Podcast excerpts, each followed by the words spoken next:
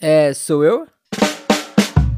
Sim, chegou a minha vez e com ela está começando Sou Eu Board Games, o seu podcast de análise de jogos de tabuleiro. Eu sou o Lucas Fratini e dessa vez com uma voz ali um pouco fanha, um pouco rouca, porque eu tô gripado, cara. Eu acordei hoje meio mal, mas mesmo assim decidi gravar o podcast para não faltar episódio essa semana. E curiosamente, no dia que eu tô mal, eu resolvi falar dele, que é um dos jogos mais populares e que mais conseguiu romper a barreira ali do nicho da cultura dos jogos de tabuleiro adentrando as casas das famílias com milhares de cópias vendidas, Wingspan. Será que ele justifica todo esse sucesso ou ele foi só ali um hype, quase que um surto coletivo, né? Só que antes, nós vamos ver o que vocês falaram sobre o episódio anterior, sobre o Forte, lá na Ludopédia e no Instagram do podcast. E o primeiro e único comentário que rolou lá na Ludopédia foi do Pedro Henrique Lutz, um comentário bem legal por sinal. Ele disse o seguinte, ó: "Eu tenho uma admiração bem grande aos jogos que conseguem unir bem a temática com as mecânicas, e Forte faz isso muito bem. Além de ajudar com a narrativa e imersão do jogo, é uma ferramenta muito boa para ajudar os jogadores novos a lembrarem das regras, que fica mais suave quando as coisas fazem sentido. Por exemplo, é bem mais fácil de lembrar qual ação dos outros você consegue fazer também, sabendo que é a ação do quintal, que está visível para todos,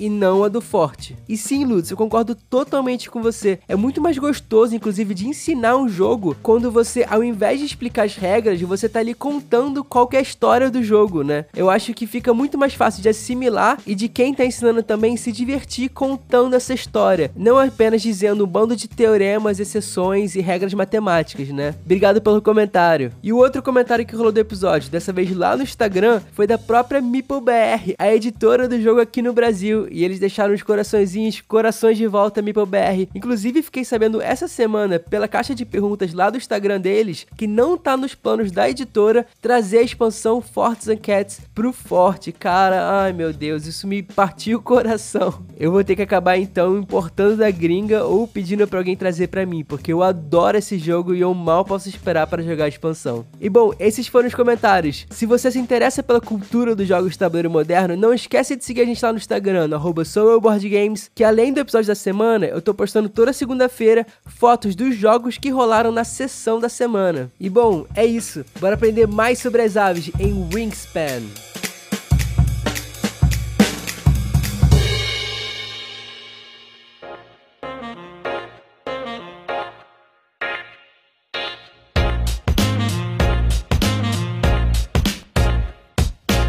Wingspan é um jogo da designer Elizabeth Hargrave, publicado lá fora pela caprichosa Stonemaier Games, que chegou em 2019 no Brasil pela também super caprichosa Grok. E esse fenômeno de vendas que conquistou o mundo inteiro e tem várias expansões, tem complexidade na caixa base de 2.45 de 5 no BGG, roda de 1 a 5 jogadores, funcionando na verdade bem em todas essas quantidades, já que é um jogo ali bem individual, bem solitário, e com partidas de mais ou menos uma hora pela minha experiência, um pouco menos em 3 ou 2 jogadores. E segundo a Ludopédia, são 9 as suas principais mecânicas, mas eu não vou nem entrar em detalhes sobre elas porque todas na verdade são peças de um sistema de construção de maquininha, a famosa Engine Building. Só que é uma máquina com pássaros, ou na verdade, pássaros observados, ou sei lá, algo desse tipo, assim, você tem aves, é isso, pronto. É porque em Wingspan, nós somos observadores de pássaros e estamos buscando atrair, ou seja, jogar cartas de pássaros, e cada pássaro requer um tipo específico de alimento para ser atraído, e tem também uma região específica do tabuleiro a ser alocado, além de ter uma quantidade limite de ovos específico que ele consegue colocar, e poder carregar consigo ali um efeito específico, que vai ser ativado na hora de jogar, ou até depois, dependendo da cor que está sublinhado o efeito na carta. E uma coisa aqui que é muito legal sobre essas cartas de pássaro é que eles também têm alguns factoides, assim. As cartas vêm com algumas curiosidades extra-jogo que são, assim, mais enciclopédicas, tipo o tamanho da envergadura da asa, a região de onde ele veio, seu nome em latim e por aí vai. E falando sobre as ações do jogo, além de você poder jogar uma carta de pássaro, no seu tabuleiro você vai poder também escolher fazer uma das três ações principais que são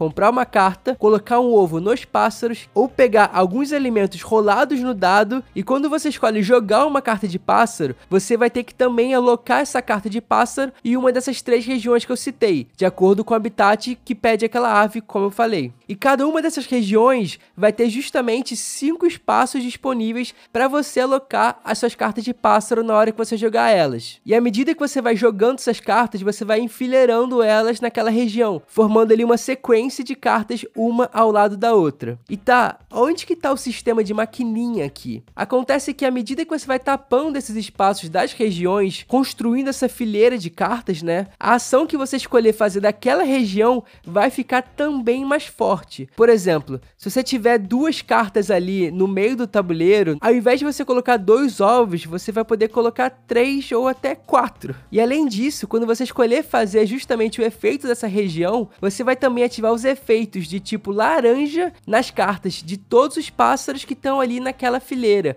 um por um. E é aí que entra a maquininha, porque você vai ativando os poderes que ativam mais poderes e que vai fazer uma cascatinha de pássaros e efeitos super poderosos. Ah, e no final do jogo ganha quem faz mais pontos, que são conseguidos ali com uma salada de pontos, na verdade, envolvendo objetivos de final de jogo, objetivos de final de rodada, pontuação das aves, além de ovos e outros poderes com as cartas de pássaros enfiadas atrás de outros pássaros. O que é um pouco bizarro assim até de falar alto, mas eu vou falar mais sobre isso lá na frente. E bom, como o título desse episódio até já denuncia, dá um spoiler ali, né? Apesar desse sucesso todo, que é incontestável, eu não gosto tanto assim de Wingspan. Ele é um jogo que simplesmente não me empolga. E cara, aqui eu não quero fazer o diferentão. Ó, oh, é um jogo super popular, eu vou ser então do contra. Porque eu amo 99% dos jogos super populares de venda massiva. Não, essa não é questão. Inclusive, eu até me sinto um pouco mal, porque toda partida de Wingspan eu me sinto sinto levemente errado, pensando o que, que todo mundo vê aqui que eu simplesmente não vejo. Será que eu tô deixando algo passar na minha experiência? Não pode ser, simplesmente não pode ser. E de um ponto de vista de análise de algum produtor de conteúdo, né? É também muito chato falar de um jogo que eu não gosto muito. Eu prefiro muito mais falar dos que eu amo e ressaltar essas qualidades. Mas, ao mesmo tempo, eu acho super necessário conseguir, da minha parte, enxergar problemas nos outros jogos para entender também quais os motivos que me levam levam a gostar de um jogo. E também fazer com que outras pessoas que não gostam tanto assim do Wingspan como eu, analisar se esses são os mesmos motivos que também não empolgam elas. E nesse sentido aqui, para falar sobre esse jogo, eu fui muito fundo, tentando até me autoanalisar e fui lá puxar o paradoxo do Vale da Estranheza, que é um conceito da robótica, para fundamentar os meus sentimentos com o jogo. Então bora lá, vem comigo, ó. Eu acho que é bem fácil entender o apelo inicial do Wingspan, né? Ele é um jogo que salta demais aos olhos na mesa, com uma produção super cuidadosa e fácil de montar além da arte fantástica da Beth Sobel, Natália Rojas e Ana Maria Martinez Rahamilho. O jogo traz de cara um tom que é bastante acolhedor e até educacional, apostando nas curiosidades das suas cartas que trazem informações como o nome científico do pássaro em latim, o tipo de ninho e outras informações que são sim bastante interessantes e que somadas às ilustrações que simulam um pouco ali aqueles desenhos de sketch de registros biológicos bem anatômicos, trazem ainda aquela memória afetiva das enciclopédias antigas e livros enormes e caros que decoravam as mesinhas de centro da casa de gente ricas. Aqueles livros só para você ficar folheando e desejando muito eles, mas que são de um preço impraticável, né? Mas não só isso, o jogo aposta em combinar todo esse caráter artístico e científico com ovinhos coloridos em tons pastéis, dados de madeira sem arestas, todos ali bem trabalhadinhos, e uma torre de dados em formato de casa de passarinho, que é uma graça, cara. E isso é uma proposta incrível para um jogo de tabuleiro, que chega a se anunciar e prometendo uma narrativa bastante imersiva nesse universo das aves, onde vamos aprender mais sobre elas com muita diversão.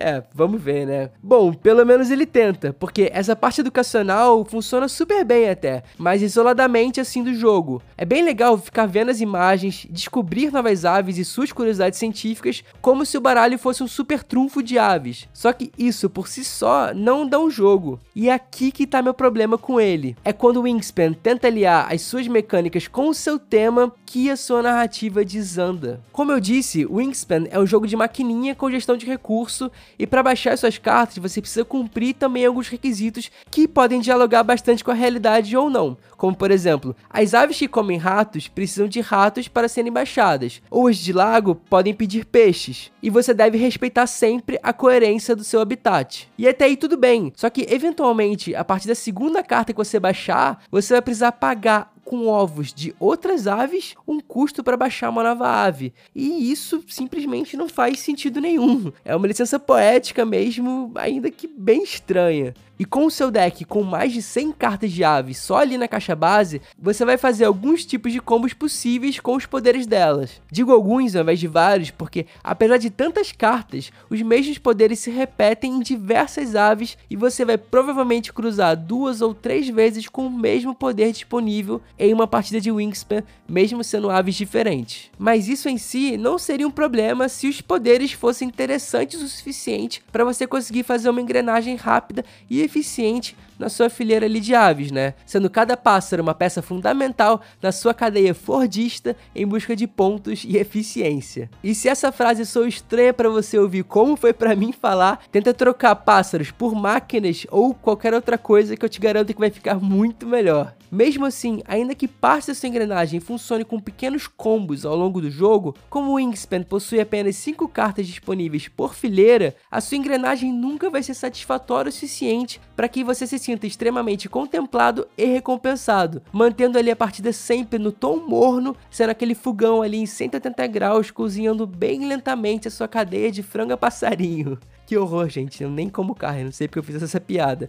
Mas pera, vamos voltar e pensar mais um pouquinho, ó. O que, que, eu tô fazendo necessariamente nesse jogo e com essas aves? Para além de jogar a carta, assim, qual a narrativa que tá sendo contada? Eu, de verdade, não sei. Além de você estar tá tentando montar a sua engrenagem de pontos com os pássaros. Só que tem um detalhe bastante importante aqui, que é Wingspan é uma salada de pontos, como eu disse anteriormente. E parte considerável da sua vitória não vem desse encadeamento das cartas. Acontece que não necessariamente quem montou a melhor engrenagem vai ser a pessoa ganhar o jogo, pois existem diversos tipos de pontuar para além das aves em si, como os objetivos de final de jogo e de rodada. Eu queria destacar um pouco eles porque é justamente aqui que eu sempre me desconecto da narrativa de Wingspan. Ó, no começo da partida, cada jogador escolhe um objetivo de final de jogo entre dois e são sorteados alguns objetivos de final de rodada, um para cada rodada, cuja pontuação vai ali crescendo e tem uma discrepância de pontos variando de acordo com o número de jogadores. Só que esses objetivos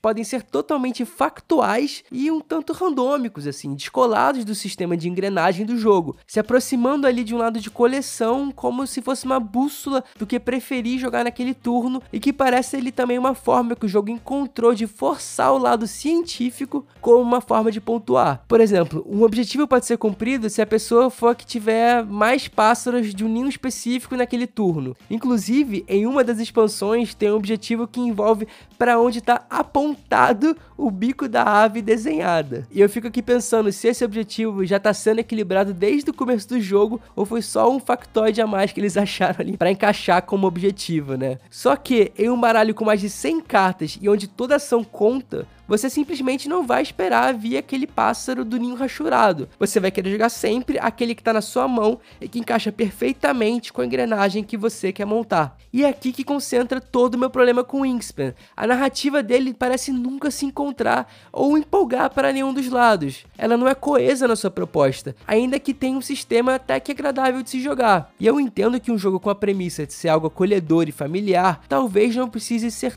tão fundo assim, mas pelo menos poderia amarrar melhor essa salada de pontos para não depender tanto do que vem ali do mercado de centro, ainda mais por ter tantas cartas, pois o jogo desenvolve até que bem os seus dois lados, o científico e o mecânico, mas ele nunca conecta eles o suficiente sem recorrer a algumas licenças poéticas e alguns remendos que são um pouco frágil, na verdade, né? E é aqui que entra finalmente o paradoxo do Vale da Estranheza na cultura dos jogos de tabuleiro. Como que ele funciona? Esse é o conceito que, até onde eu saiba, vem da robótica, envolvendo próteses e tudo mais, que muito, mas muito resumidamente, diz que quanto mais próximo do real, mais empático nós somos com algo. Porém, pouco antes de algo ser 100% real, algo ali nos seus 90%, existe uma queda enorme da nossa empatia, que volta a subir quando reconhecemos algo como como plenamente real. Ó, pensa quando você vê algo caricato, tipo um boneco de um filme da Pixar. Nós sentimos mais empatia por ele que por um robô de borracha